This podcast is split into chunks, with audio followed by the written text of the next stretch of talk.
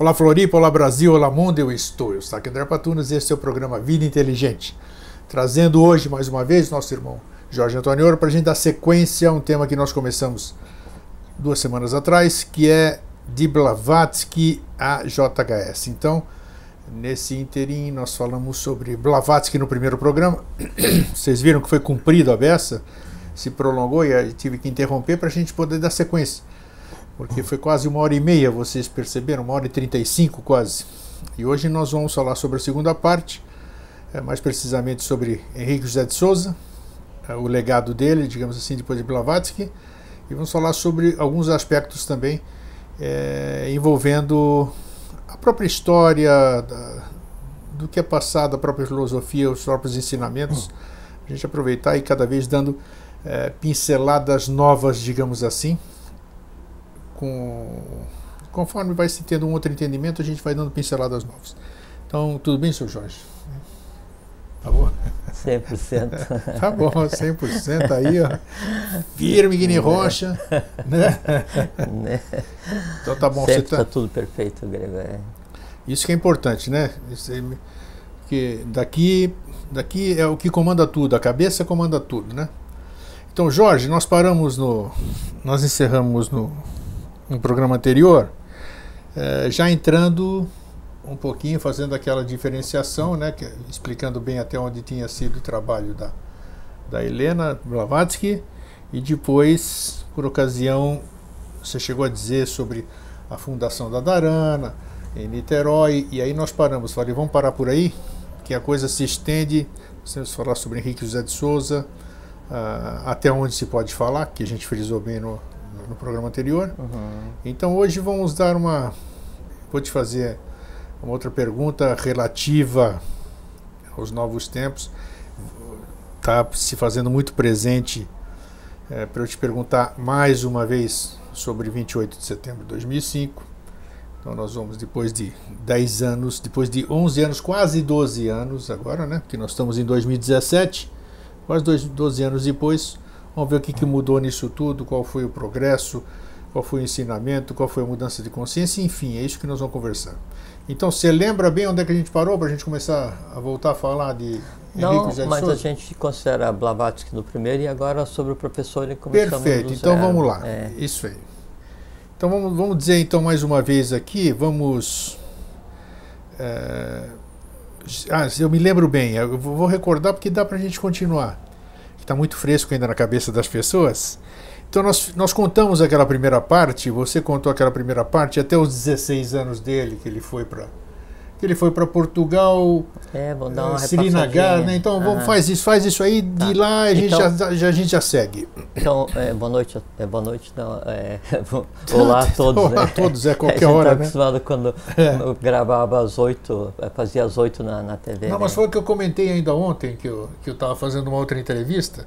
Eu falei que não adianta dizer quanto tempo a gente se conhece, e ah, dois anos, três anos. Então fica incoerente. Se nós estamos falando, e vai ser tema de um programa que já falamos, se nós estamos falando de sempre, se nós estamos falando de todo, então não vai começar agora. Agora é três horas, cinco horas isso aqui, a hora é o sempre. Então tem que falar, tem que se habituar com, com a questão do sempre. Que você sabe, né, Grego? É,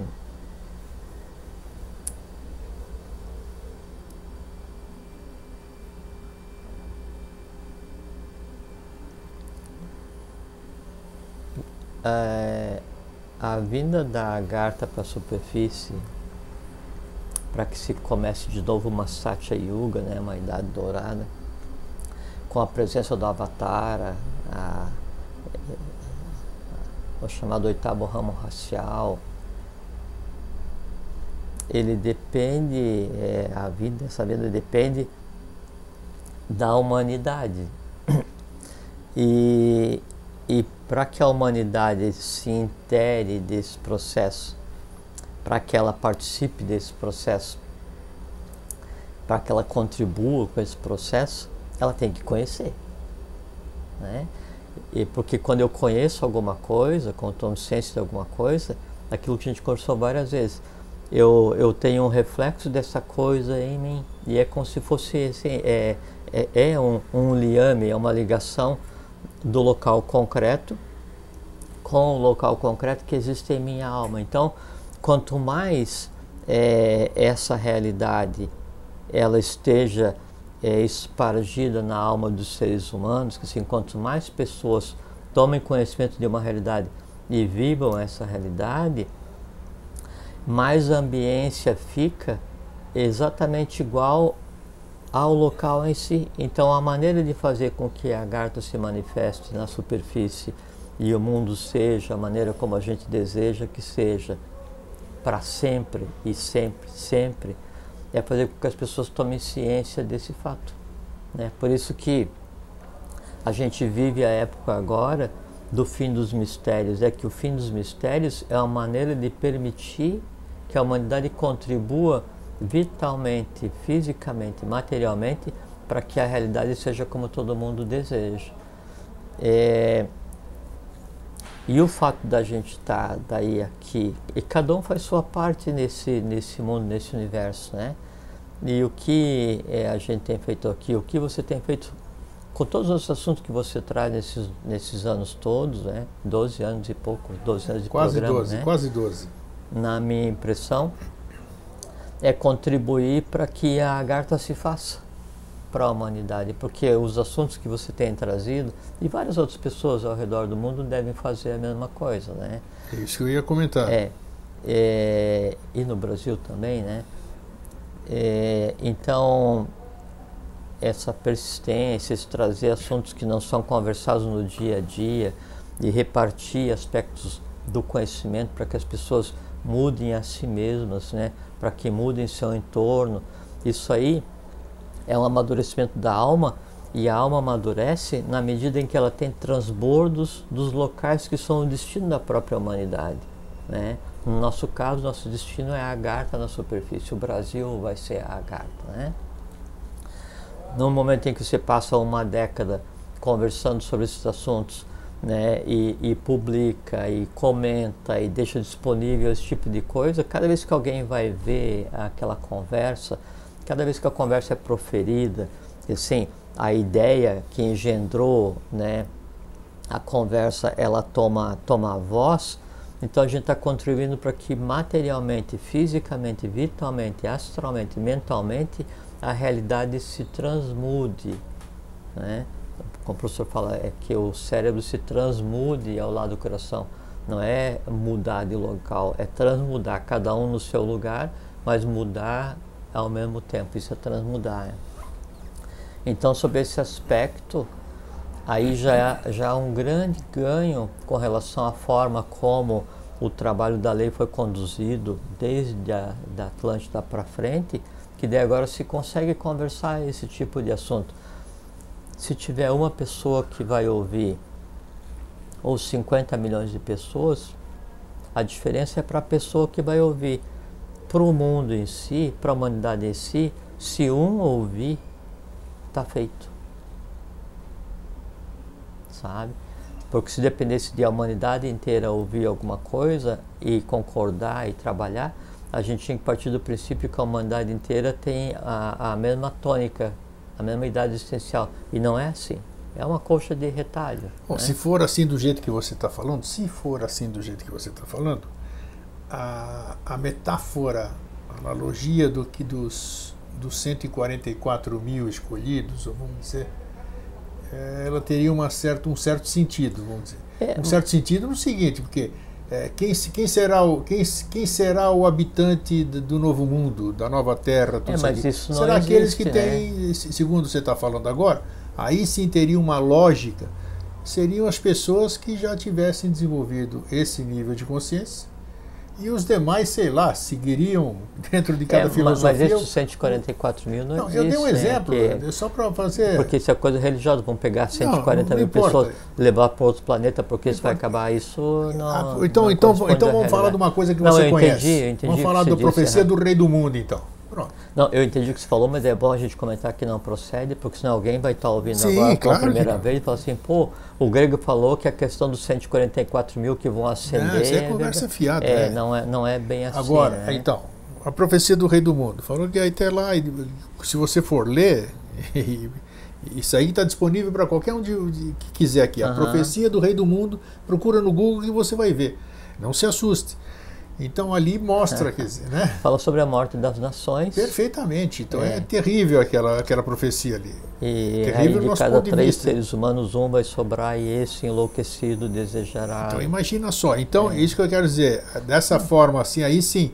Então quem é que vai habitar esse novo, vamos supor, uma hecatombe na Terra, seja lá de qualquer forma que seja possível, quem é que vai sobrar? Sobrariam aquelas pessoas que estivessem vibrando num nível consciencial diferente, que, que se salvaram, entre parênteses, entre aspas, porque estavam no lugar certo na hora certa, seguiram a sua intuição, seguiram uma série de chamados interiores e estavam onde tinham que ser salvas, digamos assim. Por, por isso que pessoas sobrevivem a desastres aéreos, a grandes incêndios, a naufrágios, a uma série de, de coisas. Sempre tem um porquê que o cara sobreviveu foi embora todo mundo. Deve ter um- uma Não, questão Mas é que meio, né? assim, isso da profecia do rei do mundo, o que se tem feito é trabalhar para que ela não aconteça. Oh, né? mas sem dúvida, claro Não que. é? Tomara que não aconteça. tem parte nisso, Nossa, várias pessoas têm parte nisso, né? É, e muitas vezes é, a- a- o destino de um determinado lugar estava traçado, e foi feito um trabalho intenso para que ele fosse Se preservado. mudou, Isso é exato. possível, Sim, né? Isso é sim. possível de Sim, fazer. é possível, né? a gente sabe disso. E inclusive a própria profecia do Rei do Mundo, é, hoje ela está mudada. Então, depois de determinado período, nada está escrito, né? Mas é, o, a pessoa é, que se salva, vamos usar a expressão É, religiosa, né? Não procede, mas vamos usar aquela que se salva, aquela que não se salva, é aquela que faz por si mesma, né? E a que faz por si não é aquela que vai pegar e construir uma casa no alto da montanha para não morrer afogado. Não, porque esse é egoísta. Esse é egoísta. Ele está pensando nele e está esquecendo os irmãos. É Por isso que antes existia aquela iniciação que era a reina Iana, que era o asceta místico, ele abandonava tudo, ia para um lugar e ficava pensando eh, nele, em como compreender o processo como toda a humanidade, se iluminar, para então um dia vir ajudar a humanidade. Daí via que não, viram que não funcionava, essa é a reina Iana, né, a pequena barca.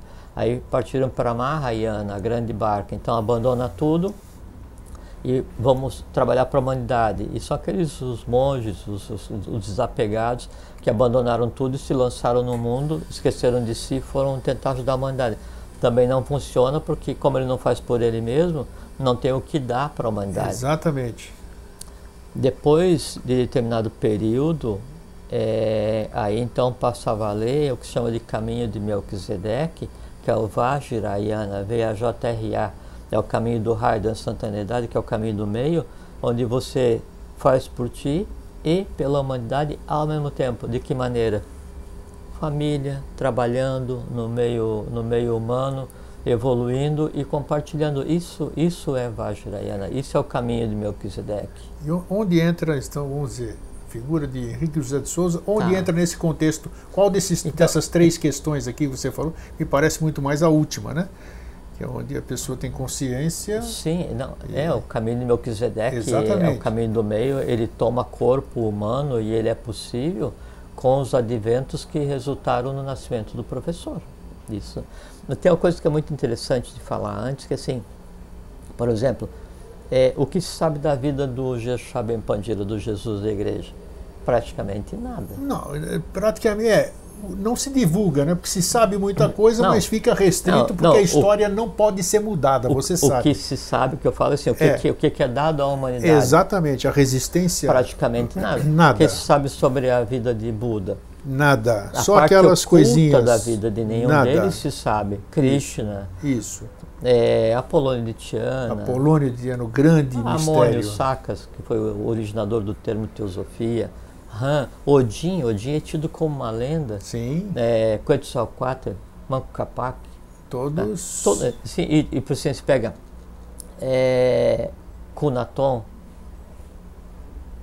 é, o que antecedeu o Cunaton, Tutmés III, o- os Menés, o primeiro Menés, o primeiro rei divino Egito. Então, assim, esses seres que vieram para trabalhar pela humanidade, pouco ou nada se sabe a respeito deles. Menos os mais conhecidos. Ah, Se pegar, por assim, o assunto da nossa outra conversa, você pegar a Madame Blavatsky, né?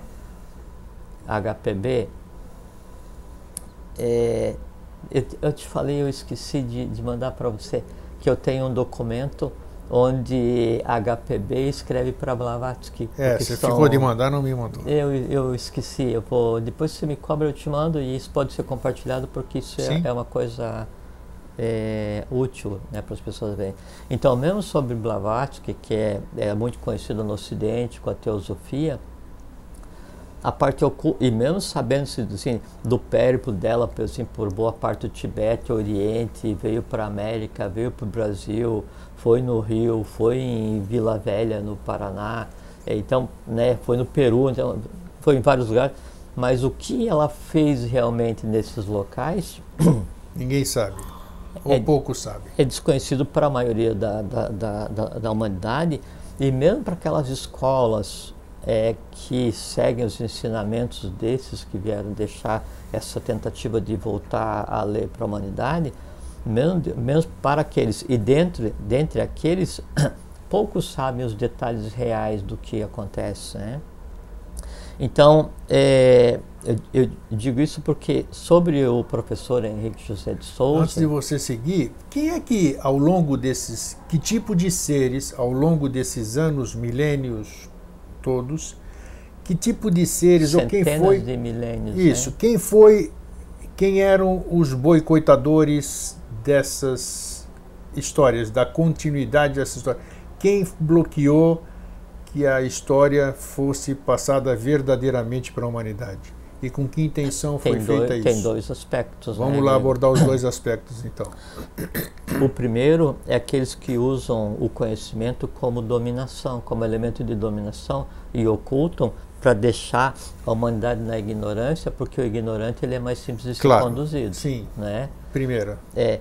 E, e a segunda parte é, são aqueles que detêm, e esses, os que é, querem deixar a humanidade na ignorância, então eles detêm uma pequena parcela do conhecimento, né? É, e tem os que detêm o conhecimento real, integral, aí esses se preocupam e dão o conhecimento para a humanidade, mas aos poucos para que a humanidade consiga digerir. E é o que tem sido feito em todas essas centenas de milhares de anos, em todas as ordens que vieram, todos os seres que vieram. Então, aos poucos, então, é sendo preparada a humanidade para que ela faça bom uso daquilo que foi, foi dela um dia. Mas você, você pega, vamos pegar uma, uma pedra da Praça da Sé em São Paulo, uma pedra original da fundação da Praça da Sé em São Paulo. Passaram é. por ali milhões de pessoas, essa, transeuntes. Essa pedra é um ente, né? Sim, é então é um foi, ela foi suja, ela foi posta, isso aqui já, a chuva caiu, os, os garis da rua lavaram tudo isso aqui. Você há de convir que fica difícil, vamos dizer, aquela pedra voltar à, à originalidade dela. Então, quer dizer, é, essa, essa informação que Mas você está falando, não, essa informação ela não você. volta, é porque, é assim, é, tudo que ela passou, e, e, essa experienciação de alguns milhares de anos, isso é a existência. Porque, sim, até é muito importante você ter falado nesse aspecto, porque hoje a gente considera como um ser vivo é o, o humano, o mineral, não, o humano, o animal e o vegetal, alguns, né? Considera, mas não. O humano, o, o animal, o vegetal e o mineral são seres vivos, são entes viventes exatamente iguais. Todos têm alma, ou alma grupo, ou individualizada. O que muda é o tempo de evolução né, de cada um desses reinos, né, e, e a percepção de tempo para o reino e para os do entorno e o comportamento dessas almas, quantos indivíduos compõem cada grupo dessa, dessa, desses elementos. Né? Isso é que muda, mas são todos seres viventes, né, iguais. Sim, é, o que eu quis dizer é o seguinte: não ficaria mais difícil conforme eu vou soltando a verdade aos poucos.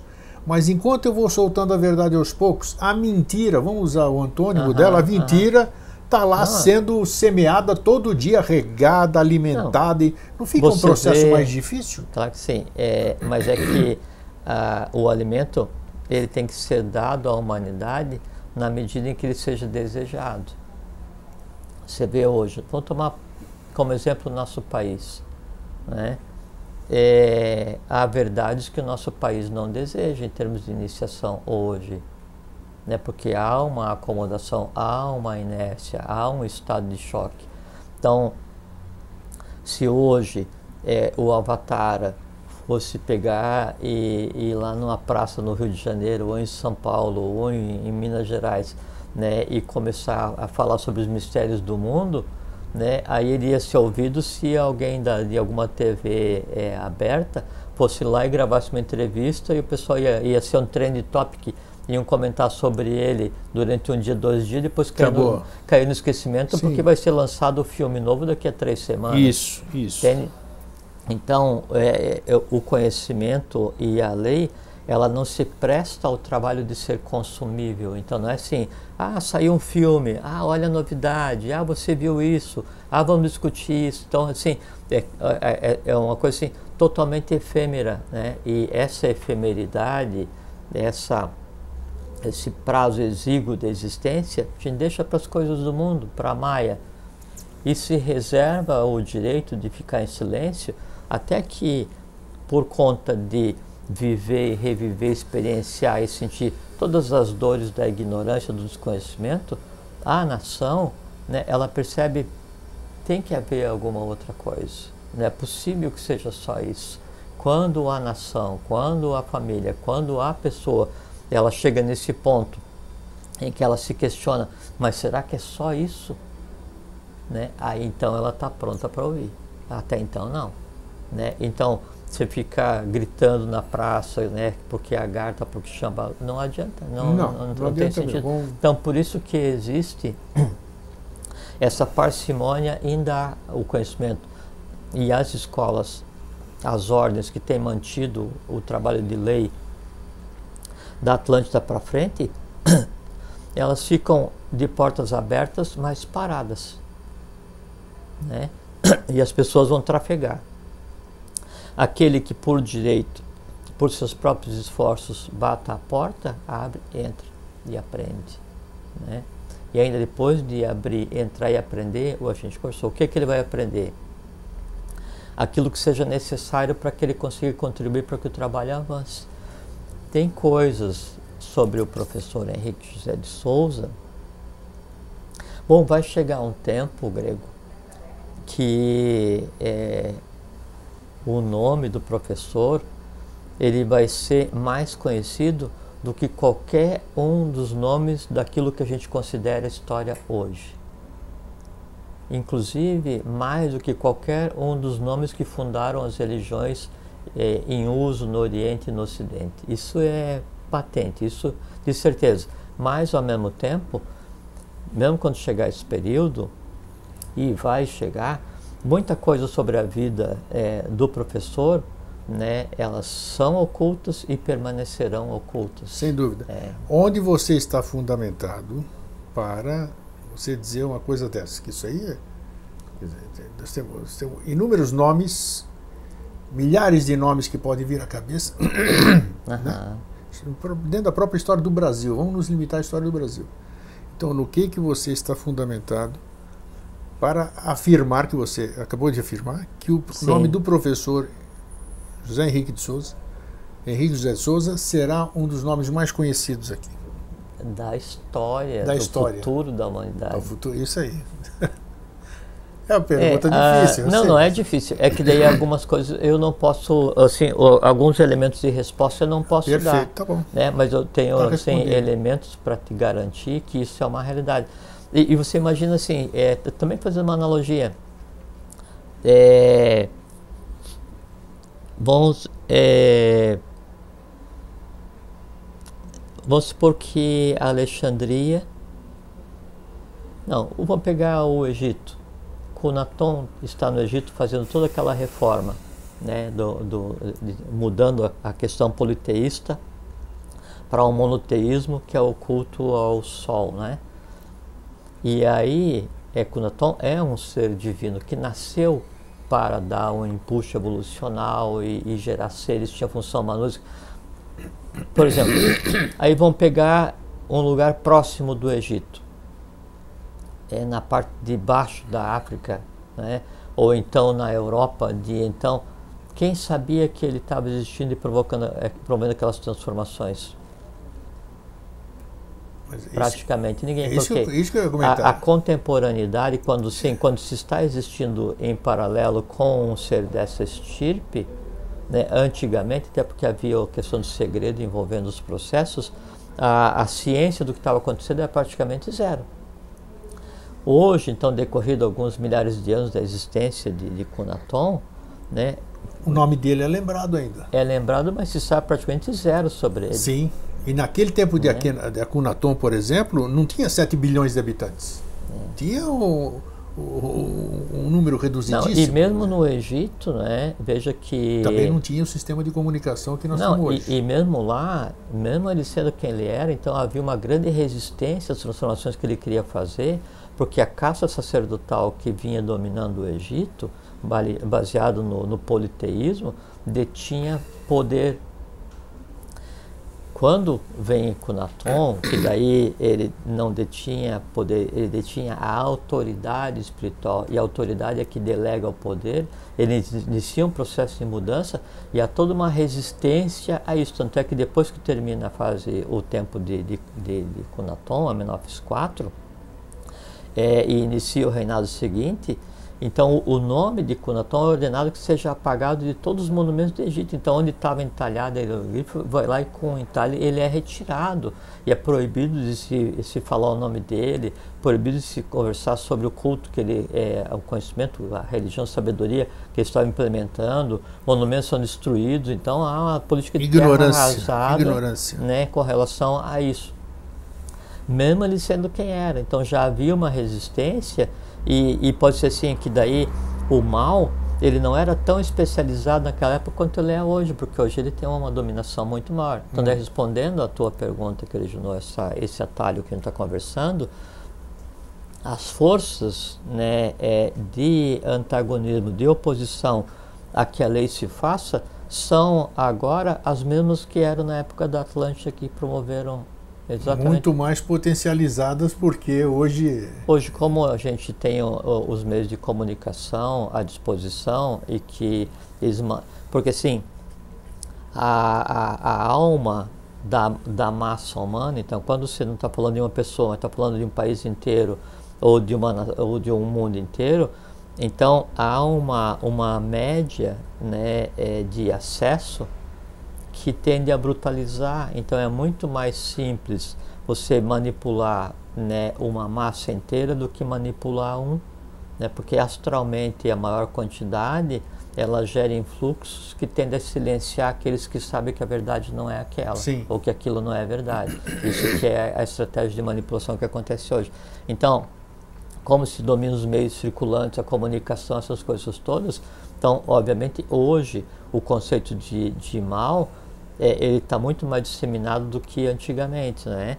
É, mas ele está mais disseminado, mais enfraquecido, porque é, na medida em que a lei se faz e que o futuro ele tende a se tornar visível, o resíduo do futuro que a gente considera como passado, ele tende a assumir. Né? Assim, é, por mais é, profunda que seja a noite, né, o momento da aurora é um momento de caos para a noite né? porque a, a vinda do sol é inexorável e vai acontecer e o dia vai se fazer, né? E é isso que a gente vive agora, né? Então, sempre há, aqueles que daí então usando o conhecimento antigo, uma parte dele para se manter, eles vão fazer de tudo né, para que a mudança não aconteça. Né? Só que daí agora independe né, da vontade deles ou do desejo deles que a coisa não se faça, vai se fazer, se fez e isso é permanente depois desse pequeno atalho que a gente fez aqui, né? Eu, agora pode continuar com o professor então, Henrique José de Souza. Então, o professor Henrique José de Souza, ele nasceu em 15 de setembro de 1883, às 0 horas, em Salvador, na Bahia.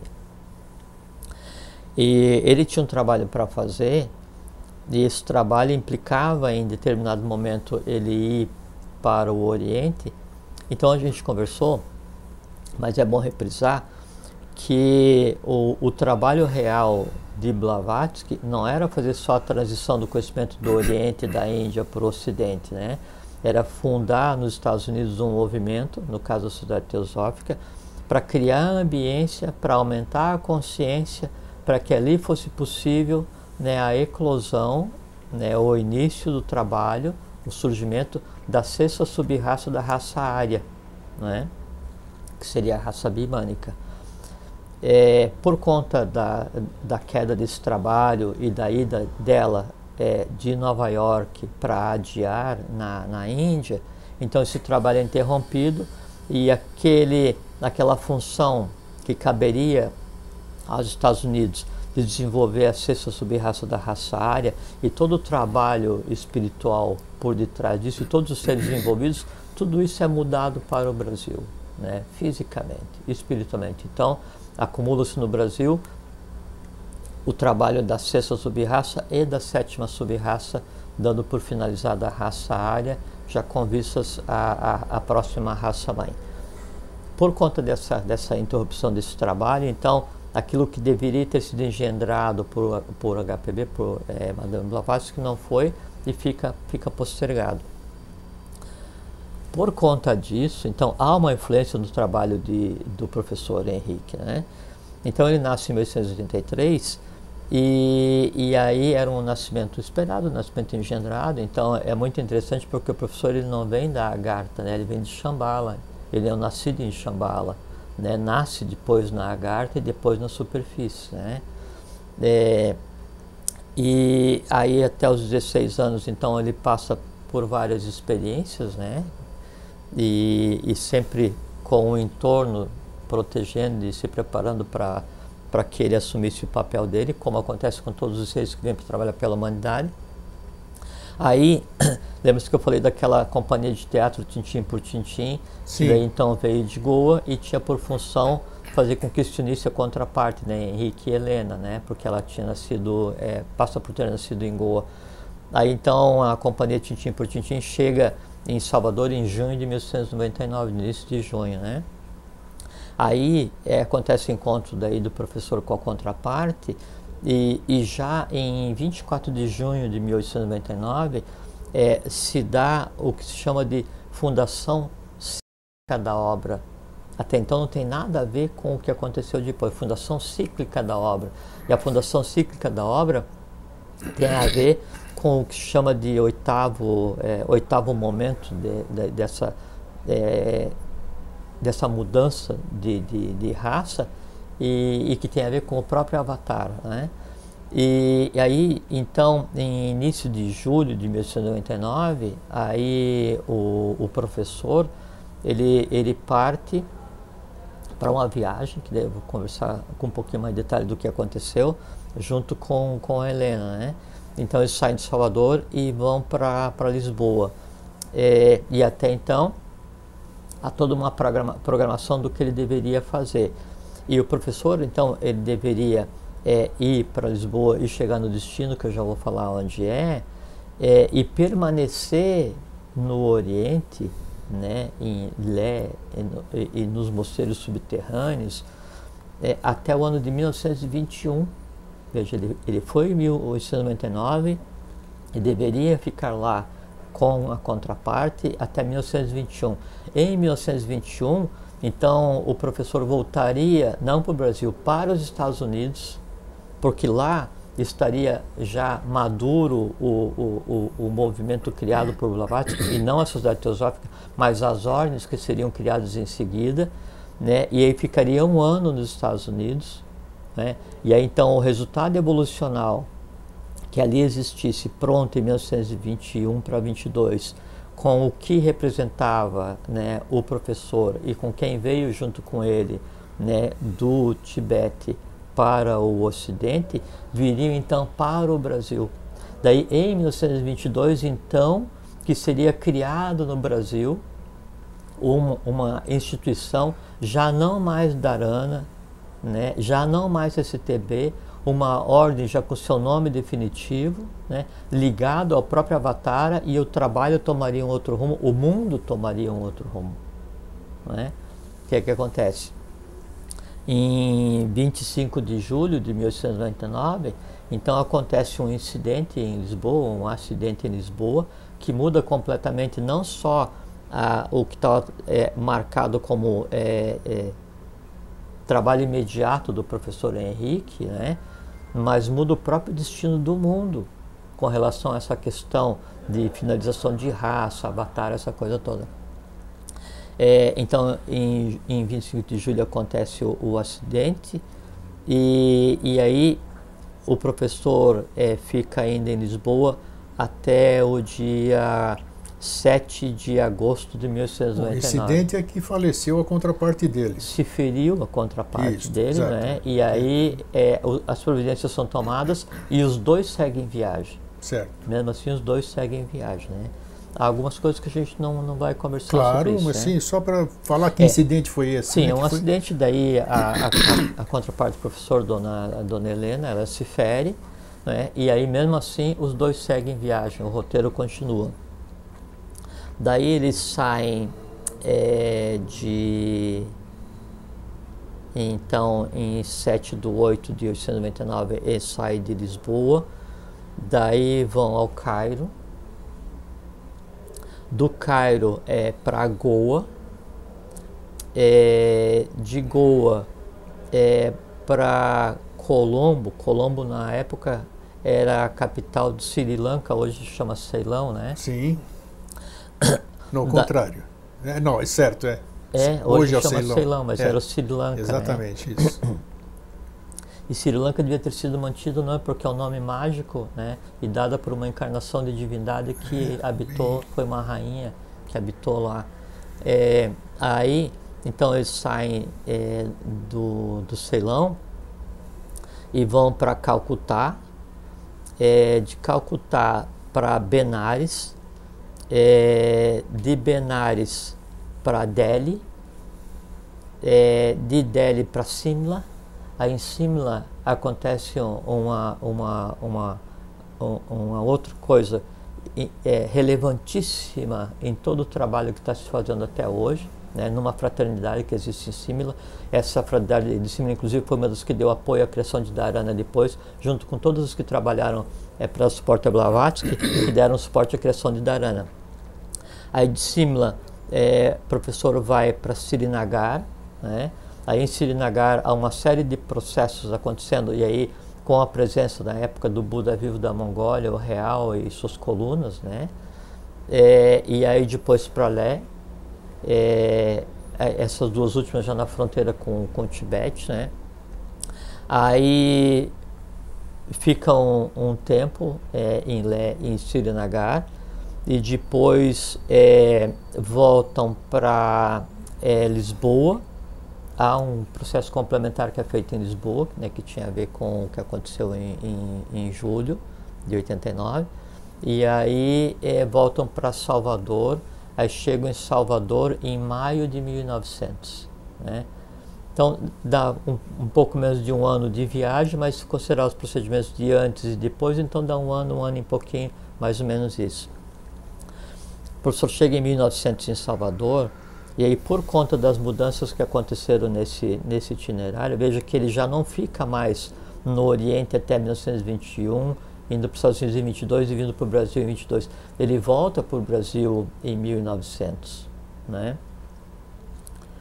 Já nessa volta dele, então tudo que estava previsto para acontecer já está alterado, né? já se tomou um atalho evolucional. E aí se questiona assim, mas se então se há essa proteção no entorno desses seres, como também acontecia no caso do professor, né? Se há ordens de proteção, seres que vivem para isso, para protegê-los, como que aconteceu esse incidente em Lisboa? É que sempre assim é, há uma razão e às vezes o que a gente acha que é um erro ou uma falha, depois mais à frente a gente vai ver que na verdade são como se fossem assim, saques contra o futuro, são grandes atalhos evolucionais. É que daí estava previsto para acontecer em Goa, né? se não acontecesse esse incidente é, em Lisboa, né? e que prejudicou parcialmente o trabalho, não, em Lisboa, né? aí estava programado né, é, pelas forças contrárias um incidente em Goa, né? e aí esse seria assim, ponto final, acabou. Né? aí desse, dessa coisa em Goa, aí não sobreviveria nem o professor, nem Entendi. nada, interromperia o processo como um todo. Então, foi assim, é, é, é, assim, é um pequeno atalho para permitir que a coisa continuasse, né, o que aconteceu em Lisboa. Quando o professor volta daí, então para Salvador, em 1900, é, inicia-se o que chama de caminho das dores, né, que é a mesma coisa que acontece com Blavatsky, quando ela decide então romper com aquela tônica animista do trabalho que ela estava fazendo e se lança na real teosofia. E aí, então, de 1900 até 1963, daí o professor vai passar por nove fases de sete anos, né? E que vai desde a perda total dos bens materiais e a família do professor era é, riquíssima, né?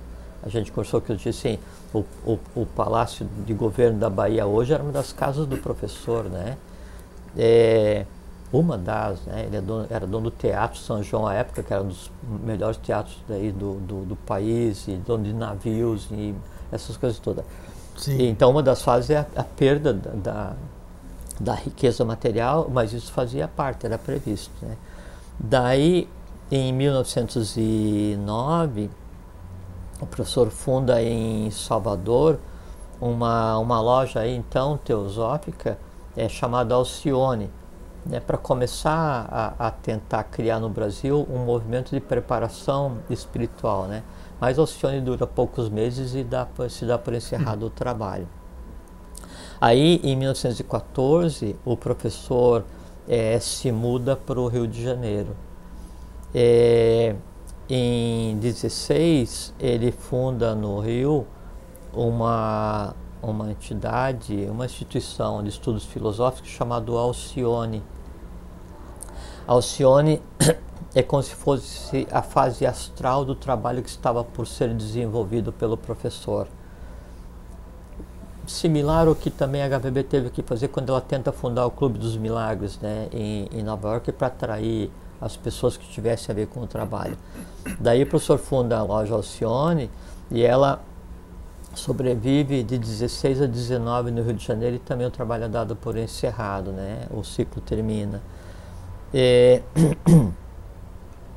nesse período há toda uma preparação para o que viria, porque aquele influxo de, de conhecimento e de consciências que deveria ter acontecido com Blavatsky em Nova York, aquilo está potencial e tem que acontecer no Brasil. Então, é, é, os mesmos que deram suporte ao início do movimento teosófico é, é mundial lastreado é, em HPB começam a, a dar lastro para a fundação de Dharana, que vai acontecer em 1924. Só que daí antes, em setembro de 1921, né, aí é, acontece Antes aconteceu a fundação cíclica do que a gente chama de obra, em 1899, em junho 24, em Salvador, Sim. em Itaparica. Aí então, é, em 1921, em São Lourenço, Minas Gerais, acontece a fundação espiritual do que se chama de obra. Nesse momento, então, se abrem as comportas e o transbordo de consciência e de seres, né, fisicamente, do Oriente para o Ocidente ele é aberto e não se interrompe jamais de uma maneira como jamais havia sido feito, porque porque tinha que se compensar o que não foi feito nos Estados Unidos por Blavatsky, tinha que fazer o trabalho que competiria ao, ao, é, ao Brasil fazer. E na época, quando o professor Henrique deveria ficar então por é, 21 anos é, no Oriente, quem iria desenvolver e criar uma instituição no Brasil para levar adiante o conhecimento, mas de forma também diferente, seria uma pessoa chamada honorato. Né? É, aí, então, teria que se compensar o trabalho que Blavatsky não realizou, realizar o trabalho que caberia ao Brasil realizar, de sétima subraça, é, realizar o trabalho que caberia ao professor desenvolver depois como oitavo ramo racial, né, ligado ao Avatara, compensar o que tinha acontecido em Lisboa. Então todo esse esse emaranhado, né, que estava é, retido, né, ele tem que ser resolvido agora. Então se abrem as comportas, né, de transbordo de seres do Oriente para o Ocidente, e aí começa uma coisa muito intensa para construir tudo ao mesmo tempo. Aí em 21 então se faz a fundação é, espiritual desse trabalho, né, que tem que ser desenvolvido. E, e, aí em 10 de agosto de 1924 é fundada é, em Niterói, no Rio de Janeiro, a é, Sociedade Mental Espiritualista. Né? E aí Dharana é fundada ainda numa, numa, é, numa fase, é, a gente pode chamar de religiosa, budista, não religioso também no sentido devocional, mas no sentido oculto, né, porque era o budismo esotérico. Então, é, Dharana é fundada é, no Rio de Janeiro, em 1924, como a quinta rama das confrarias budistas é, do norte da Índia e oeste do Tibete. Que confraria? Vou citar algumas. Gartok, Naringol, Allahabad, Srinagar e Simla Ilé.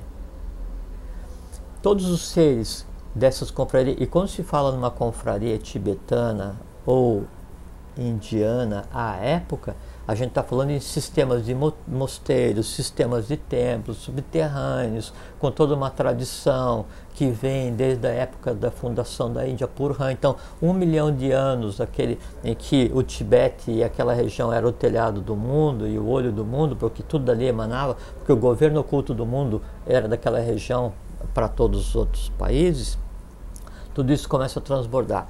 Então, aí essas fraternidades dão origem, né, dão suporte à Dharana. E aí começa em Dharana uma fase não mais astral como era em Alcione, mas anímica. Né? Anímica em qual sentido? Atrair os seres que deveriam vir participar desse trabalho. A mesma coisa que foi feito outras vezes, né? É, é, onde cada um é, é dos que vieram é, fez o procedimento necessário para chamar os discípulos que ajudariam a materialização do trabalho e que Blavatsky fez com é, o Clube dos Milagres, depois com a própria Teosofia de início, e depois é interrompido. Então, com Dharana se inicia né, um processo para chamar aqueles que deveriam dar suporte ao trabalho.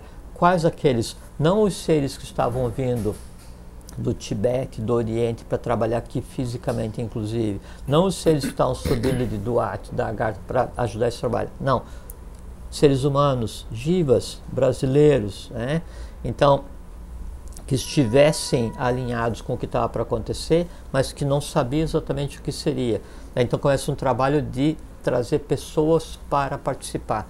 E esse trabalho daí de trazer as pessoas para participar desse movimento é, ele dura de 24 a 28 e em maio de 1928, é, em 24 se funda a Darana.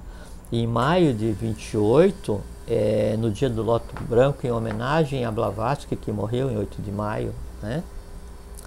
E, e por orientação daqueles que, é, como Blavatsky, fundaram a Sociedade Teosófica, e não são os seres ou corte, não nada desses, os seres do Oriente que com ela fundaram, o que se chamava de mestres, né? Sim. Moria, Kuthumi, Larião, Serapis, é, John King, esse povo todo, né?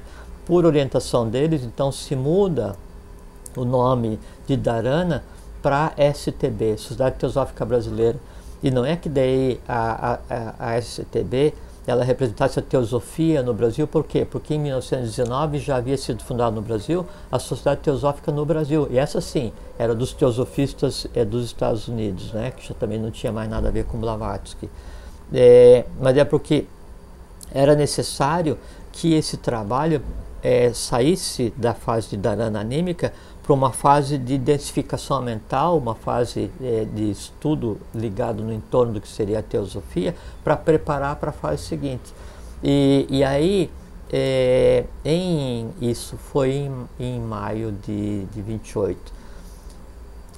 Antes um pouquinho de maio, e a razão dessa mudança, em abril, aí acontece é, um, um evento que mudaria também radicalmente eh, as direções do que viria a ser feito no Brasil.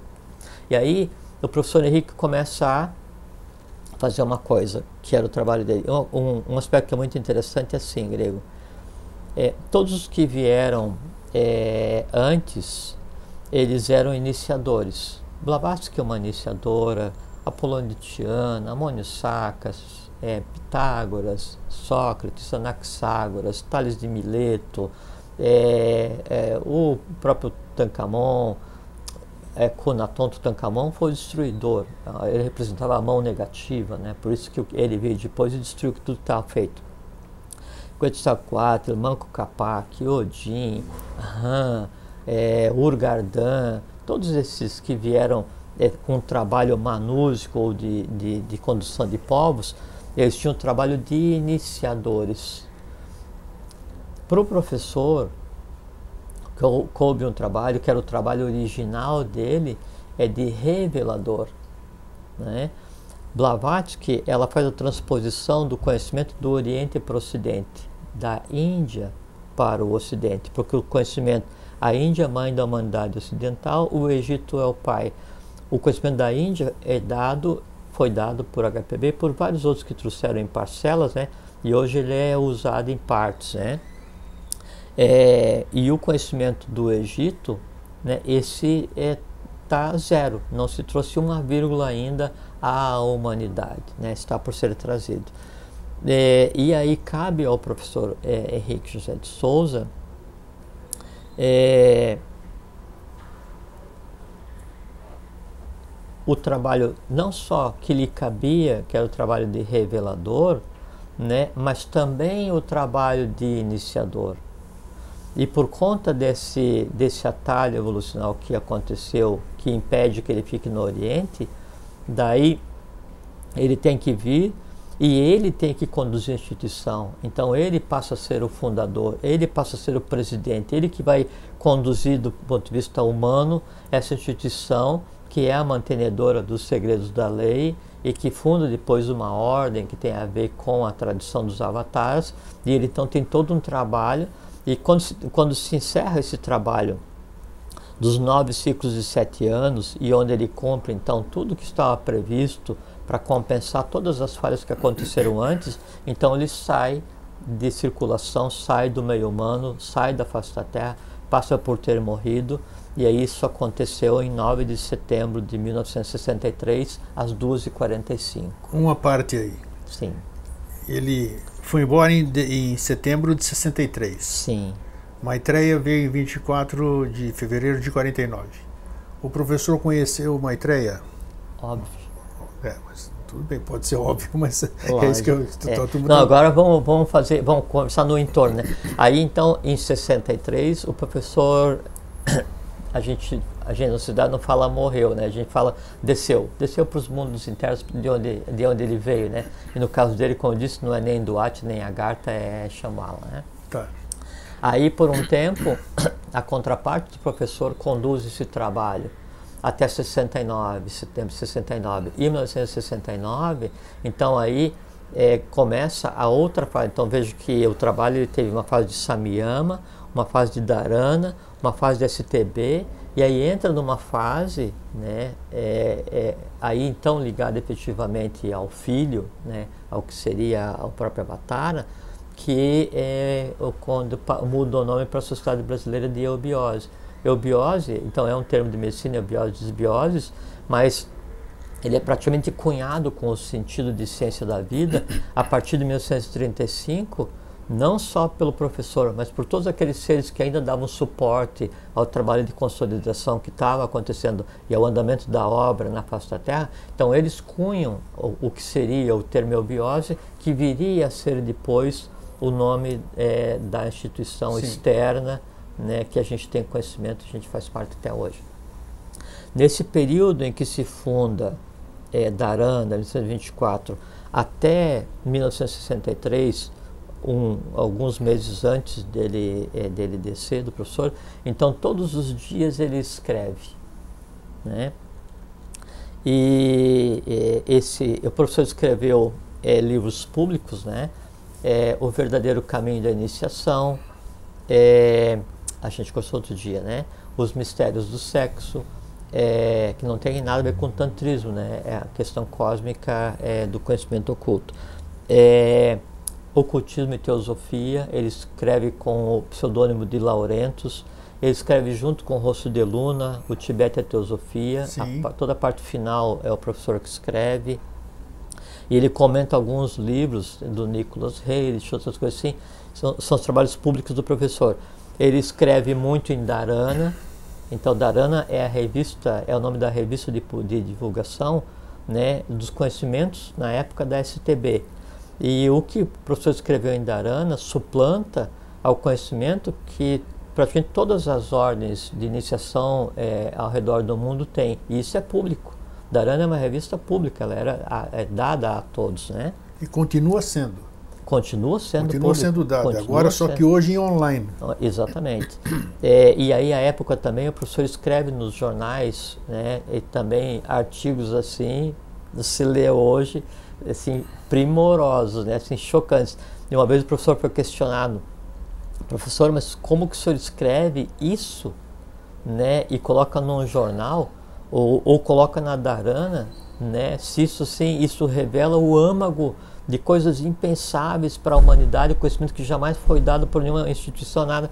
E o professor fala uma coisa muito, muito simples, que é assim, para aquele que não esteja apto para aquele que não esteja maduro para aquele conhecimento, ele vai ler. Não vai representar nada. Nada.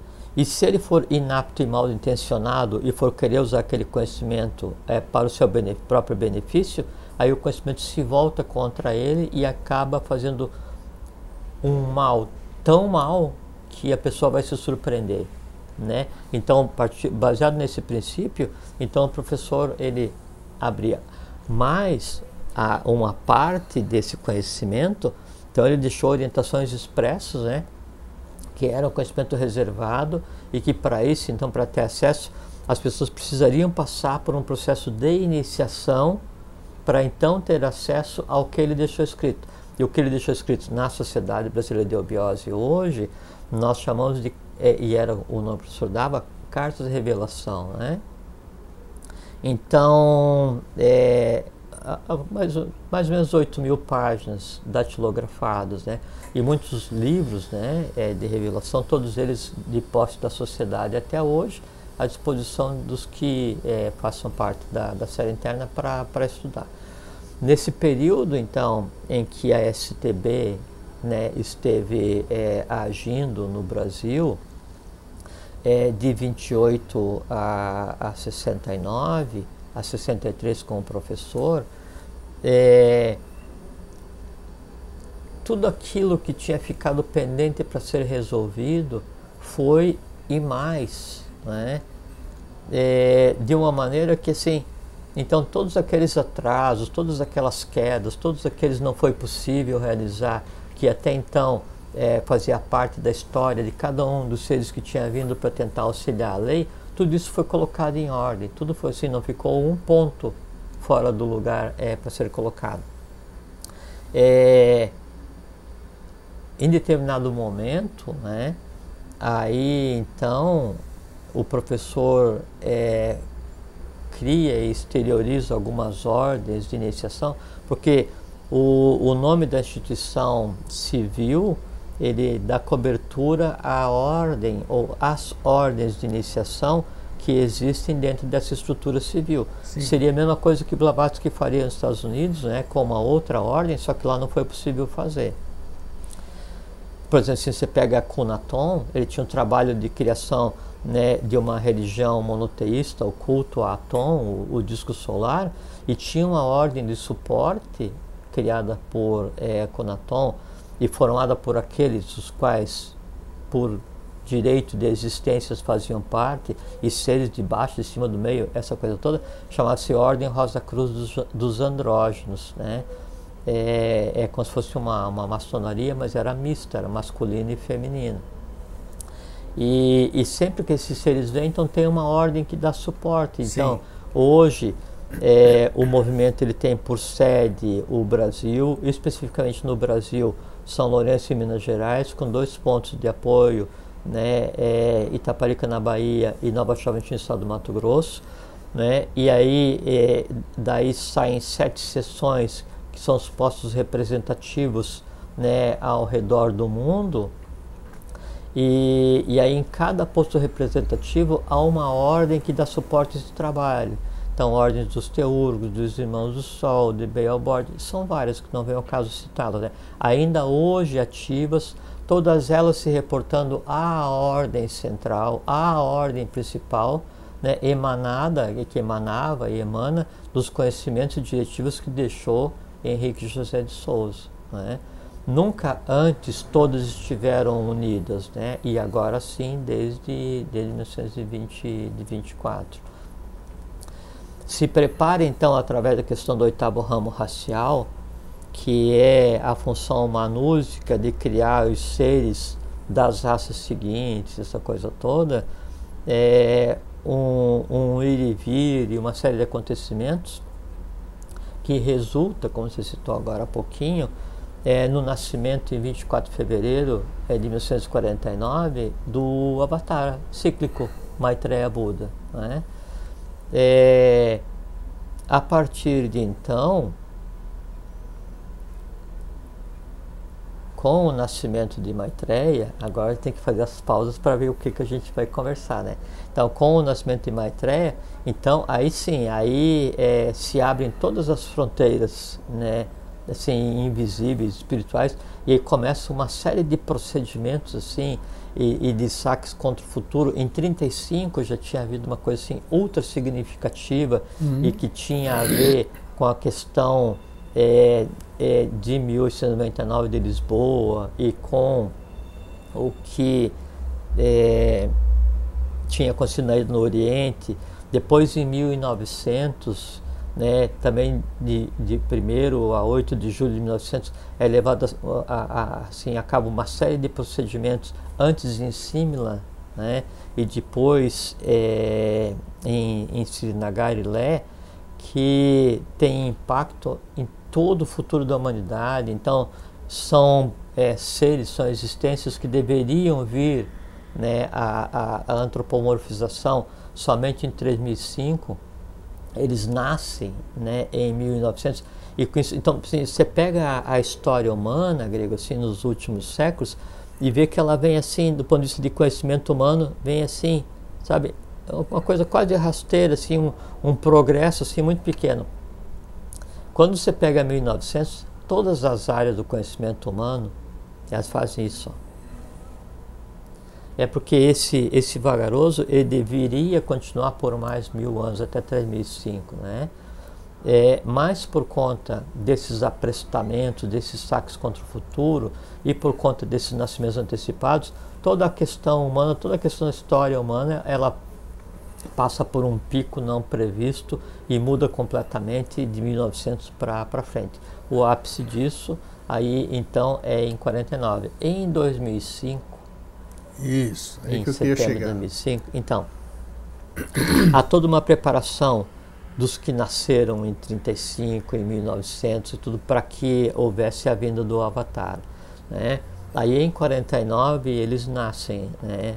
É, os avatares e, e, e ficam, como acontece com todos eles, num processo de ir e vir entre, vamos por assim, entre os, os, é, os subterrâneos e a superfície. Vamos okay. usar esse termo, né? Tá. E passo por experienciação humana e estudo em escolas, como todo mundo, e tem profissão como todo mundo, e fico nesse processo em, em 49. Então, o, é, o que acontece?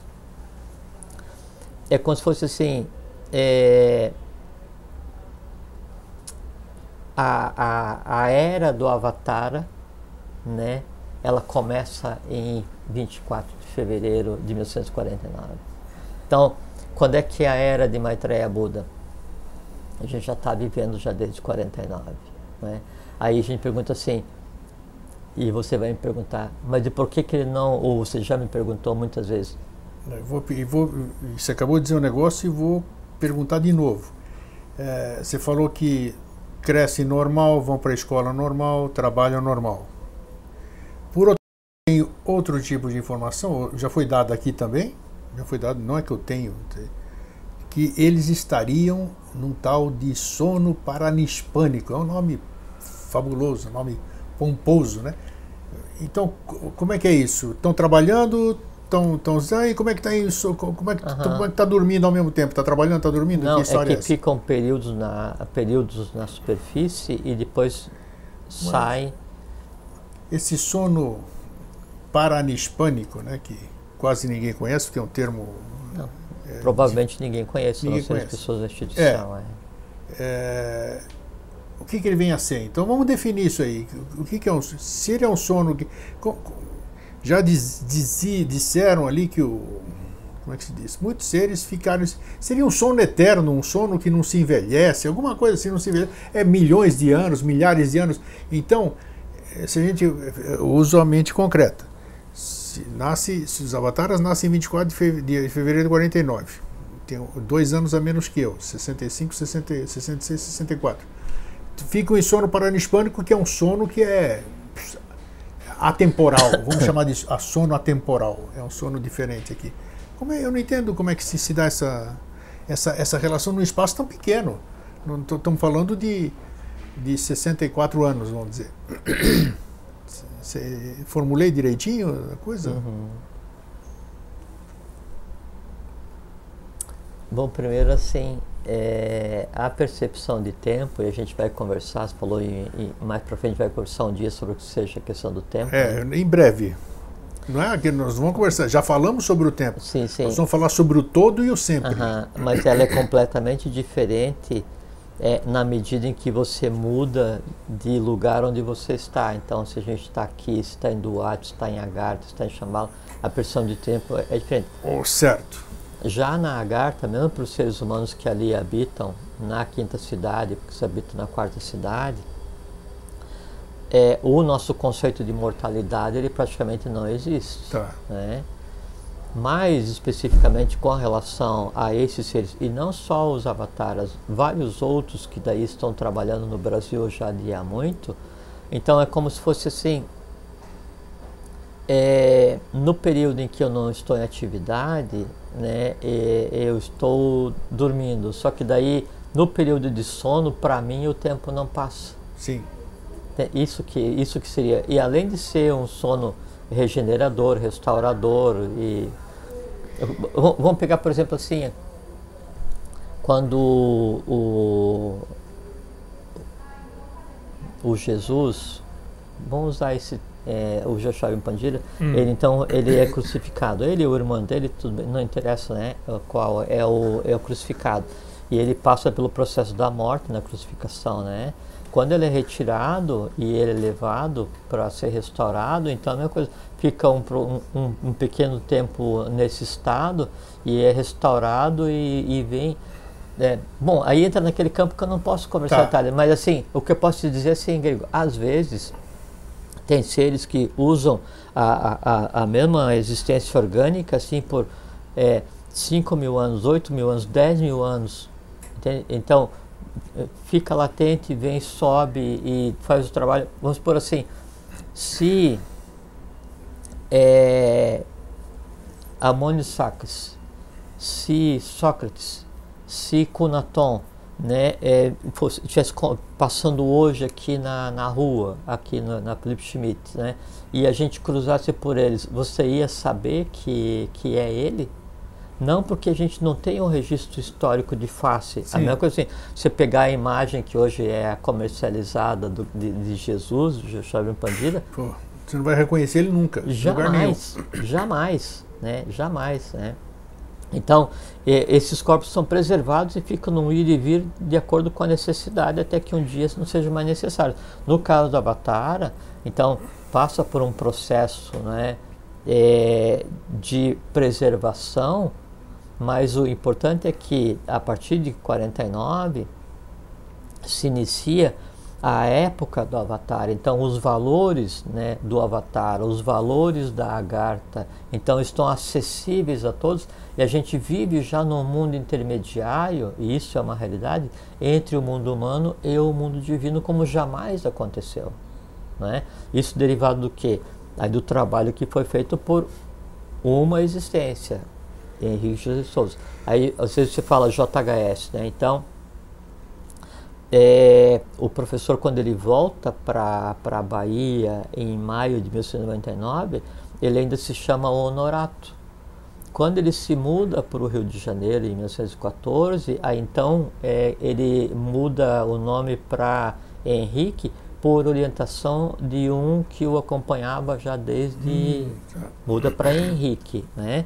E aí depois, na medida em que o trabalho se desenvolve, então, é, em vez de HJS, Henrique José de Souza, é, era José Henrique, de Souza, Henrique José de Souza, muda para JHS.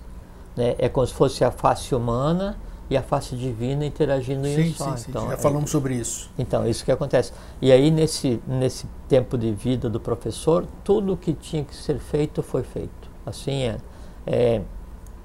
Todas as nove fases de sete anos foram vivenciadas, né? todas as ordens foram criadas, todos os seres foram engendrados. Vamos voltar para o advento de 2005, que, uhum. que, que, foi a origem do que nós estamos falando hoje. Nós estamos sentadinhos aqui por causa foi. desse programa. A né? gente começou a conversar em 28 de setembro de 2005, às 8 horas. Perfeitamente. É, era, era como se fosse é, o, o, o marco zero é, da questão. Grande da causalidade, né? Causalidade. E você sabe que é, na sociedade é, nós temos um calendário diferente, né? Nós não usamos o calendário que se usa normalmente. Então há uma contagem de tempo, é, não vou dizer a origem, é, mas a partir de onde para a gente é o dia zero. Então você já foi em alguns locais da sociedade onde é que tem um número né, em cima do, daquele, daquele balcão que fica na frente, né? Isso. Aquilo é um calendário próprio. Ah, que legal, não sabia. É, uh -huh. E tem a ver com o planetário, né? Ou, ou se chama calendário de Maitreya, o nome que você oh, queira, é, aquele é o novo calendário. É. Que bom. Né? É. vamos divulgar, vamos divulgar. Né? Entra aí, entra aí, estuda. Né? É. Né? E, e, Tá, essa questão da data, então. Sim. Você falou por quê? Sim, é porque é, essa percepção de tempo ela é diferenciada. E a coisa que é muito interessante, assim, e tem a ver com isso nossa conversa, a gente está conversando assim de maneira aberta sobre o professor, só é possível porque é, ele existiu e, e, por conta do que aconteceu como no estado de atalho, que é o que a gente chama de incidente de, de, Lisboa, de Lisboa, em 1899. Se não, ah, hoje a história seria completamente diferente, né? As ordens permaneceriam ocultas, o trabalho nos Estados Unidos teria se desenvolvido, o professor teria voltado em 21, daí 21 para 22 viria daí Estados Unidos para o Brasil, com o transbordo dos valores daí é, para também São Lourenço, não teria havido a fundação é, em, em Niterói, tudo seria diferente, né? Mas com esses fatos, então, se antecipou em no mínimo mil anos né, a história né, e o que teria que acontecer com, o, com o Brasil. Então agora resta-nos ficar acompanhando né, quem tiver. É, o, o, e, e, o conhecimento que o professor deixou, assim, é, por mais secreto, por mais reservado que seja, ele está ao alcance de qualquer pessoa. Então, de que maneira? Então, é, tem um período de preparação, que antes eram seis, agora são cinco anos de, ou cinco períodos de, de estudo, né? E aí você passa a fazer parte da, de uma ordem que é a ordem interna que o professor criou, que é a ordem do Santo Grau, né?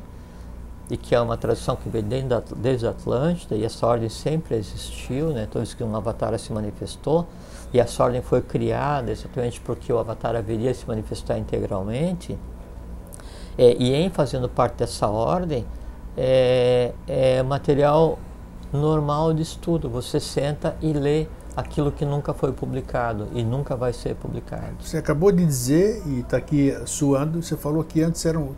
É, é, diminuiu, era seis e virou cinco agora? Como é que é isso que você acabou de dizer? Cinco estágios Não, do de, de, É, porque antes você tinha. Tinha uma, as quatro séries e mais a série você, interna. E o que, que, mudou aí? Não, é que a, antes hoje? você tinha aprendiz, depois peregrino, ah, depois Manu. Tinha o um aprendiz. Antes do peregrino tinha o aprendiz. Depois tá. Manu, Yama, Karunas, Tarot. Hoje o aprendiz está no, então no, no peregrino. Ser, é, e depois passa a ser irmão maior, como o professor designava, né? Sim. E, e, agora então aprendiz e peregrino é junto, tá. né? E aí isso faz Manu, Yama, Karuna, Sarot. Ah, então tá. É, só isso. E, tem uma questão que é muito interessante, assim, é, na, na Sociedade Brasileira de Eubiose, que é a face civil da Ordem do Santo Graal, que é a mesma ordem que existe desde Atlântida até hoje, né? É, então se fala muito em história da obra, história da obra se fala muito, né? E na história da obra, então é, se aprende com detalhes as minúcias, os segredos de tudo o que aconteceu para que esse, esse grande espetáculo humano divino fosse montado. E aí fica aquela questão, né? E é uma coisa que para mim é muito intrigante, né? Por que que esses seres quando vêm precisam de discípulos? Por que que seria necessário iniciar alguém e não não poder simplesmente feito assim? Se faz o que tem que fazer, se apresta o nascimento do Avatar, né, e vem para a face da Terra e, e, impõe uma, uma nova maneira de, de, de vida para toda a humanidade por que, que isso não pode ser feito pelos seres da Agartha, né, pelos seres de Duarte, pelas ordens é, subterrâneas que existem, qualquer coisa assim? Por que, que precisa de Giva? Por que, que nós, né, assim, os casca-grossos, couro duro, por que, que a gente tem que participar desse processo? Eu já, te, eu já disse algumas vezes aqui ao vivo, eu acho que aí é uma coisa que vai muito além. Eu acho que isso, isso é uma questão humana. Isso é uma questão humana é, aqui. Não, mas eu vou responder a, não, a pergunta. Eu já vou, eu também, deixa eu dar meu ponto de vista aqui. Uhum. questão humana. Ah, eu acho que eu sou discípulo porque tem alguém que sabe mais do que eu, eu vou aprender com ele. E ele sendo professor, eu sou discípulo. É um título humano que está dando. Agora, eu já disse algumas vezes aqui, eu, você e outros. Quando outros, a gente conversou sobre mestre e discípulo. Isso. E muitas vezes o que acontece? Eu já tentei cair fora do caminho que eu sigo muitas vezes. Eu já disse para você, já disse para você, já disse para um monte de gente. Idem, né? Então, e não tem jeito, rapaz. E não tem jeito, porque você não tem jeito, não tem, não, mas é, você tá, você ri, mas é para rir mesmo. Então, é isso que eu quero dizer. E eu não sou discípulo de nada. Eu não sou de nada. Você entendeu? Tinha então, um grande adepto chamado Eustáquio, o professor é, gostava o cara, muito, o professor gostava muito dele, né? E ele, assim, mesmo dentro da sociedade, é muito reservado o conhecimento sobre ele professor gostava muito dele, cuidava muito do professor, assim, ficava tá. em torno do professor. Né? Entendeu? Então, é isso que eu quero dizer. Então, tem, tem alguma coisa além, além, é que o ser humano, ele gosta de dar títulos, o, o ser humano gosta de rotular tudo ainda. Então, é isso, esse é meu ponto de vista. Por isso que existem discípulos, por isso que existem mestres, é porque a gente gosta de rotular, né? Se a gente tivesse é, essa visão, não, é assim, um entendimento superior, que nós vamos ter um dia, né? Um se você chegasse assim, Greg, vamos supor, bateu ali na porta e entrou Maitreya. O prazer, Pois é, e aí como é que você se compara com relação a Maitreya? Se ele for igualzinho a mim aqui, se não tiver uma vibra, vibração diferente da minha, eu vou tratar ele como um ser, um irmão. Daí isso não é uma análise anímica? Se ele não levitar, você não acredita? Não, não, não, não quer dizer isso aqui, porque se é ele levitar, eu nunca vi ninguém levitar. É uma coisa. É, não, e, e, se vê também não muda nada, né? Não. Porque o cara pode levitar e. Pode estar fazendo um, um truque. Um, ou pode ser, pode. Ser um mag então. iniciante vai levitar, ou pode ser um adepto, um iniciado qualquer que desenvolveu um dos poderes da, da yoga, que está ligado ao vibhuti, você levita, e, mas e ainda continua sendo Hoje discípulo. nós temos aqui, você acabou de você falar uma coisa interessante, você falou assim, então, quantas vezes nós já não cruzamos com alguém que não seja daqui, que seja lá de baixo, a, a gente vê, a gente vê a, a, uma, uma grande TV aqui, está fazendo uma coisa muito interessante que é colocar o patrão como empregado no meio dos empregados ali Sim, e já você já viu isso? Então ele não é reconhecido. não é reconhecido. Então isso é bacana. É, então, é, é, tá aí, a gente não sabe. Você falou da questão do é Maitreya, se ele vier aqui, ele vai falar, eu sou Maitreya. Como já me disseram, eu conheci uns dois, três Maitreya. Sério, já me telefonaram, olha, eu relutei em te falar, é, mas isso é eu sou uma estreia. É, mas isso é diferente, não, né? Tudo bem. É, é diferente. Mas... É, é diferente porque se não é que eu vou dizer que eu sou uma estreia, né, né? Eu sou tentando ser discípulo, mas você sabe quem é. Ah, isso deve, deve, deve saber, você deve não, se, se sabe, né? E, e, e, uma coisa que é muito interessante, assim, antes de responder a questão do porquê do discípulo, é que talvez boa parte da vida do discípulo dentro da eubiose, dentro da antes-STB, dentro de Dharana, né, dentro da Ordem do Santo Grau, ela, ela seja tentar entender quem é o professor Henrique Ai, José sim, de tudo- Souza. Sim, Né? beleza. Ele, ele, ele se intitulava assim, ele dizia assim, é, eu sou o maior dos absurdos. Né? E, e a gente vai compreendendo essa expressão na medida em que se descobre né, as nuances de quem ele era, do que ele fez, de onde veio, para onde essas coisas assim. E o porquê do discípulo é que assim, é, o objetivo da divindade, quando vem à superfície, né, é fazer com que a humanidade adquira consciência. E essa aquisição de consciência, ela depende é, da ação de cada um. Não, é? Não tem como o avatar, ou o Buda, ou o Bodhisattva, ou o adepto, não interessa quem seja, ele chegar numa cadeia de TV ou chegar na praça e iniciar todo mundo por magia, porque não teria valor nenhum. Não, não Zero, teria mesmo, né? claro que é. não. Assim, é, dessa, dessa colheita não se, não- dessa plantação não se colhe ninguém, né? É, o, a, a, a colheita humana está na agarta, né? Só aqueles que atingiram o estado que compete à humanidade, né? O discípulo é aquele que vai fazer uma interface entre o conhecimento divino e humano. Então, a, é, a gente, na condição de discípulo, tenta entender o conhecimento, presencia o conhecimento, né? tem acesso ao segredo, ao secreto, ao oculto, virado para a fonte. Aí se vira e compartilha com a humanidade. Daí você compartilha com alguém. Aí esse alguém fala assim: Poxa, que interessante. De onde é que é isso? A fonte é lá, não sou eu. Aí ele vem e se senta aqui como discípulo e vai ter acesso. Daí ele vai e reparte.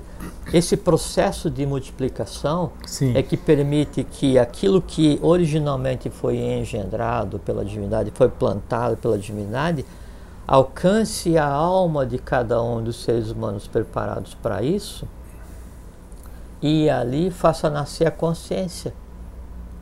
Esse de consciência renascida por ter contato com o conhecimento divino, esse é que daí tem a obrigação de ajudar a conduzir a humanidade. Até que, até que momento? Até que a humanidade seja igual a ele.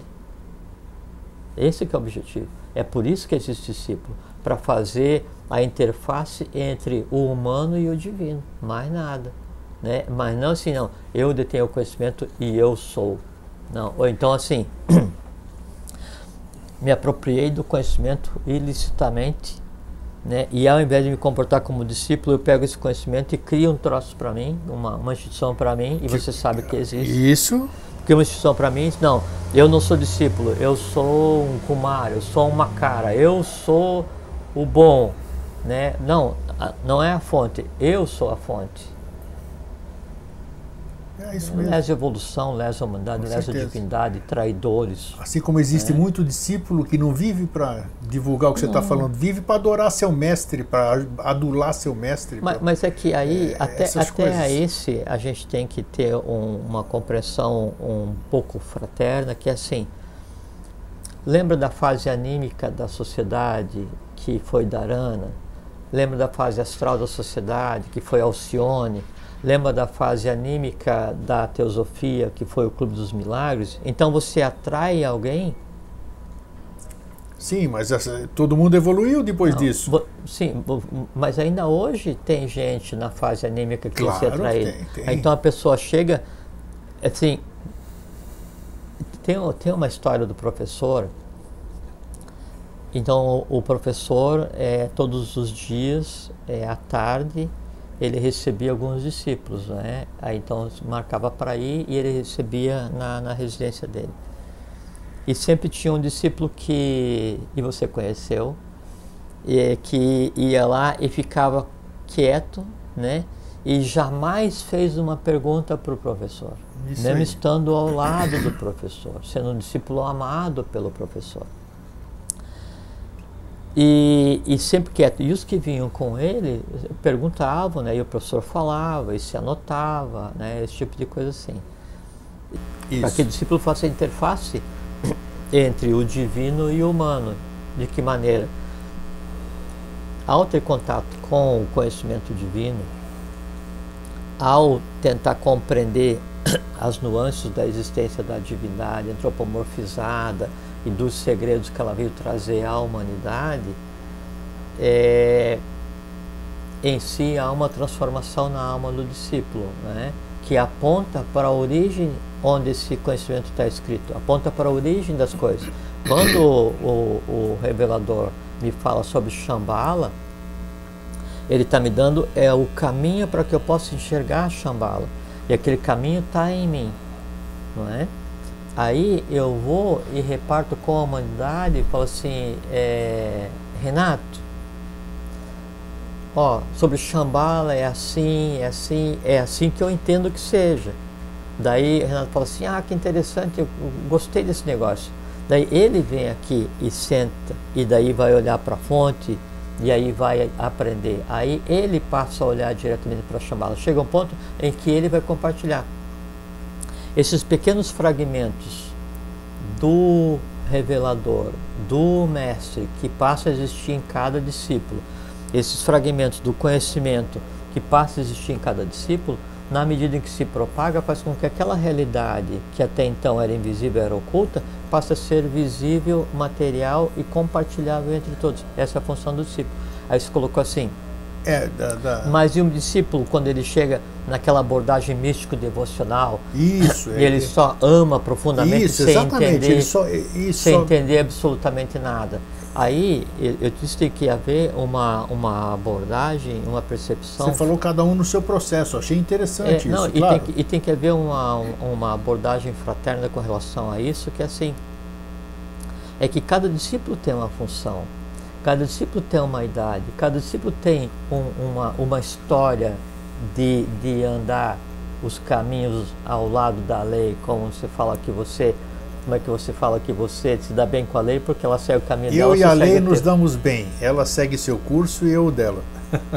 É exatamente é isso. Isso é frase de discípulo. É. Né? O que, que acontece? Daí é, cada um tem a sua maneira de ver. E às vezes o que nos atrai para esse movimento é uma questão anímica. Por assim, é, eu gosto muito do Egito e das pirâmides, né? E aí tem uma palestra sobre pirâmide. E eu vou lá ouvir uma palestra sobre pirâmide e a pessoa começa a falar sobre pirâmide, aquilo que eu já sei, eu falo assim, ah, mas isso aí eu já sei sobre pirâmide. E ele fala assim, não, mas veja que daí a pirâmide foi construída, e daí há uma pirâmide invertida, e há um subterrâneo que liga e tal. Aí começa a dar um encadeamento aquilo que eu não sei, e eu vejo que daí o que me interessa não é a pirâmide, é a razão pela qual ela foi construída, o que, que tem ali, o que, que não tem. Sabe, é como a isca para trazer né, alguém para alguma coisa, então essa é a fase anímica. E aí tem aquela história da questão do gostar, do, do de, de, adorar ou amar o mestre sem compreender. Então, tem isso é um, é um fato, né? Então tem, tinha um discípulo muito amado pelo professor, né? E muito dedicado. E ele sempre era muito, foi muito ético, muito, muito assim, silencioso. E, e o professor ele recebia os discípulos à tarde é, na residência dele, chamava-se Vila Helena. E, e aí esse discípulo sentava próximo do professor e ficava só ouvindo os outros perguntarem e o professor respondendo. E ele praticamente nunca, jamais fez uma pergunta, né? E então se sabe que daí o professor foi questionado é, por outros discípulos, assim, professor, mas esse discípulo ele entra mudo e sai calado, não fala nada, parece assim que não tem mente o suficiente é. para fazer uma questão, né, fazer um, um questionamento. Aí o professor disse, o quanto ele me ama, se somarmos o quanto vocês me amam ou virão a me amar, é inferior a ele. Então, aí vê a importância que o professor dava ao fato de haver uma empatia, uma identidade a ele, professor, do ponto de vista afetivo. O professor, ele diz que a ciência dele é amor, sabedoria. Então, se o discípulo se preocupa em só é, adquirir conhecimento, conhecimento, conhecimento e não colocar em prática, ele passa a ser só uma biblioteca ambulante. É isso aí, exatamente ou, ou um troglodita filosófico, né? E que de humano não tem nada, que só se afasta da humanidade e onde esse conhecimento vai fazer com que ele se sinta superior aos demais poder ter acesso. Ele é um claustro, né? assim, é um lugar de guardar conhecimento e não, não implica em nada. Só a parte emocional também adianta de início, mas depois não, porque tem que haver uma racionalidade. Quando se chega no meio termo, onde se tem amor e sabedoria, aí sim se aprende a usar sabedoria com amor e se aprende a praticar o amor com sabedoria. Nesse momento, o discípulo é um espelho, é um reflexo né, do próprio mestre, então ele pode se voltar para a humanidade e começar a compartilhar. Até então é um grande aprendizado. Aí sim, o espelho, aí o discípulo ser espelho do mestre. Aí, aí outra coisa, é, você, precisa ter, você precisa ter consciência disso. Isso, é, isso, é, mas, isso. mas, o professor Henrique ele fala assim: a única forma de ser eu compreendido e sentido é cada um de vós serdes um reflexo de mim mesmo. Aí é interessante, porque aí você tem consciência disso. É. Que você ser papagaio de repetição, ou você ficar falando coisa que você. E não é em todos os lugares a mesma coisa, em todos os lugares a mesma coisa. As pessoas, na sua grande maioria, estão lá repetindo coisas que verdadeiramente não sentem e só fazem isso porque tem alguém comandando o recital.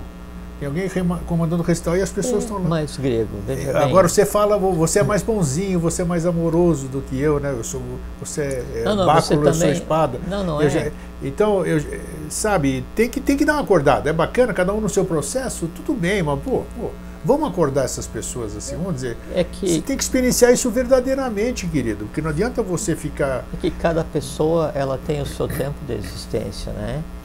E, e, a gente tem que respeitar muito o ritmo de cada um. É, a, a, a, tendência, o desejável né, para a própria humanidade é que as pessoas mudassem rapidamente, se apercebessem do eu que acontece. Nesses, eu estou nesses ruins aqui que eu estou falando, não sou superior não, a ninguém. Não, você aqui, não é, você, você usa isso como um argumento contra você mesmo, mas se não, você, não, se você fosse o que você pensa que é, você não faria o que você faz. Não, porque eu não quero dar um Depois ar de que eu sou superior não, e que eu estou vendo coisas que os outros não veem. É, não, mas superior ninguém é, Nada. isso não existe, né? Aquele que se julga superior, Nossa. na verdade, ele é inferior, né? Com é como tem aquela história, né? do Buda andando com os discípulos, né? Opa, vamos e é um lá, discípulo despreparado vê um, um bêbado caído ao lado da rua, né? E fala assim, nossa, que ruim, ele é um evoluído, tá bêbado aí, caído, e assim, e, e tece toda, Tudo de toda ruim. espécie de crítica ácida e desconstrutiva tá para com aquela pessoa, né? Aí o mestre vira para ele e fala assim, é mas a última nidana que ele tem é essa da bebida. Em vencendo, ele está Olha iniciado. Pronto. E o discípulo não se sabe em que lugar. Pronto, matou a pau, é isso aí. Tem aquela outra, aquele outro caos também que assim, daí é, a, essa questão da preocupação com o sexo, né, com a questão de se manter íntegro na iniciação, e não é abstinência, assim, é você ser casto mentalmente, você não ser promíscuo, né? Isso que é posição de iniciado, né? É, e aí então está passando o mestre com os discípulos e aí tem uma, uma jovem linda, esbelta, aquela assim que chama a atenção, né? Querendo atravessar o rio, né? E os discípulos todos passam e não, nem olham na direção dela para daí não não pegar e não não perder o foco, não sair de Dharana, que é o supremo, é, a suprema concentração em objeto, pra, essa coisa assim. Aí o mestre vai, pega a, a, a, a, moça, né, coloca nas costas e ajuda ela a atravessar o, o riacho, né? E aí todo mundo segue o caminho é, sem falar nada. Daí mais na frente sempre tem um discípulo que, que é, é mais perguntador, chatinho, né? né? Ele chega e fala assim, mestre, mas uh, você nos ensina que a gente deve se manter focado né, é, nas coisas. E não foi errado o que o senhor fez de ajudar aquela moça a, a, a atravessar a rua, o, o, o, o rio, tendo tido contato físico com ela. Daí o mestre falou assim, eu ajudei a atravessar e o meu contato com ela terminou quando atravessei o lago. Na outra margem ali. Na outra margem, o riacho. Já o contato de vocês com ela está acontecendo até agora. Vocês estão carregando até agora, né? Mas geniais. É exatamente isso, é que, isso acontece, que, acontece, né? Então, às vezes o, o discípulo ele se comporta de uma maneira porque ele não compreende a alma. Isso, exatamente é, isso. É a questão da identidade. A única maneira de ser eu compreendido e sentido é cada um de vós ser um reflexo. Né? Reflexo é o próprio, né? é o divino refletido no humano. Enquanto isso não acontecer, esquece. Né? Você está em busca de compreender. Aí isso vai, né? então, e a iniciação tem vários caminhos, né? que é o estudo, é yoga, é a parte templária, as coisas assim. Enquanto não houver essa identidade, não houver essa compreensão, né? você ainda está tão perdido quanto antes de chegar. Isso te torna um discípulo ruim? Não, isso te torna um discípulo. É isso mesmo. É o que discípulo é. Né? Discípulo, é, é assim, uma das prerrogativas do discípulo é errar, é não compreender, vírgula, desde que não erre duas vezes a mesma coisa e desde que venha a compreender, porque senão é um investimento desnecessário da lei naquela pessoa. Olha, Jorge e eu e tantos outros não é à toa que nós gostamos de fazer, né? A gente se diverte, diz que é diversão. Diversão não é ficar rindo, diversão é é você se sentir é, bem. Diversão né? é quando assim, é ter o espírito sorrir isso, junto com a tua alma. Exatamente, você... isso, isso é gostoso. E quando a gente tem, tem, tem, tem contato, tem contato é. com esse tipo de conversa que a gente já falou aqui, e depois você vai e busca, eu tô eu tô lendo, eu tô lendo aqui um livro que está me encantando, não pensei, eu já pensei que eu não precisava ler mais nada. Né? Natureza né? secreta do homem? É, é, pensei que não precisava mais ler mais é. nada. Olha a idiotice, né? Mas tudo é, bem. São, é, são é, assim, pedaços né, de artigos do professor e conhecimento uh, do professor compilados uma... pelo Celso Agostinho Martins de Oliveira numa linguagem e tão simples, numa linguagem tão simples, numa linguagem tão acessível que fala, pô, como é que eu, como é que eu não tinha visto o isso aqui? O Celso conviveu muito com o nosso é, amigo, com né? isso, com o nosso é, amigo Alvin é. Schroeder, eu falo de boca cheia aqui, querido Alvin. Então, puxa vida, é tão fácil assim, tão, então a gente está envolvido. Jorge, mais uma é, vez, obrigado. O, a gente extrapolou. É, a, a, vida, grego, e o mundo é, assim, é uma coisa absolutamente maravilhosa, sabe? As pessoas são boas, o mundo é bom, o mundo é pacífico, é, a vida é boa de ser vivida, é, a garta já está na superfície, a divindade está em cada um de nós. O que a gente tem que fazer é o carpe diem, é o aproveitar o dia. É isso aí. Né? É viver a vida um dia cada vez. Quando vai dormir, considere como uma morte né? e viva a tua morte bem vivida, que é o sonho que você vai ter amanhã reencarne no próprio corpo e tenha mais uma boa vida. Olha só, viu? Né? E assim a vida segue sem lastro, sem ódio, sem rancor, sem exercitar a crítica ácida, desconstrutiva, como o do professor fala, que a crítica, quando desprovida dos seus elementos negativos, é o maior instrumento do aperfeiçoamento humano. Então, Sim. critique construtivamente, faça por você, pela tua família, pelo próximo, contribua para que a tua nação evolua, contribua para a humanidade. A vida é para isso. Isso é justificar a vinda do mestre. Isso é justificar a vinda, no meu caso, como sou discípulo dele, é justificar a vinda do professor. Isso é uma vida bem usada. Bacana. E uma coisa que chamou atenção e vale a pena ser repetida aqui, de ser falado, é exatamente isso. Não fique, não, a gente não ficar pensando em um dia ir para a Garta visitar a Garta. É tem que se fazer vai vir para cá. Exatamente. tem que fazer essa é. coisa de, ah, eu quero subir para o céu.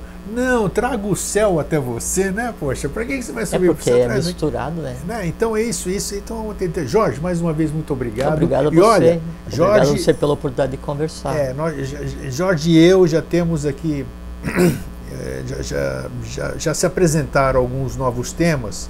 Tenho certeza que vocês vão gostar bastante. Tomara que a gente tenha saúde e que a gente possa estar aqui é, até, a, quando, até quando a lei assim, assim o, o desejar. O necessitar. Perfeitamente, é. então é isso. E eu amanhã estou indo para São Lourenço. Tá São Lourenço, né? Tá aí, ó, véspera da convenção, muito, né? É, estou muito satisfeito. Que, você é. tem, que vocês tenham uma bela convenção. É, vou para casa. Isso, vai lá. Então, Jorge, obrigado, um fraterno abraço. Para você também, Grego, obrigado. Um fraterno abraço a vocês todos. Fiquem bem, fiquem em paz, tenham uma boa vida. Feliz sempre, tchau.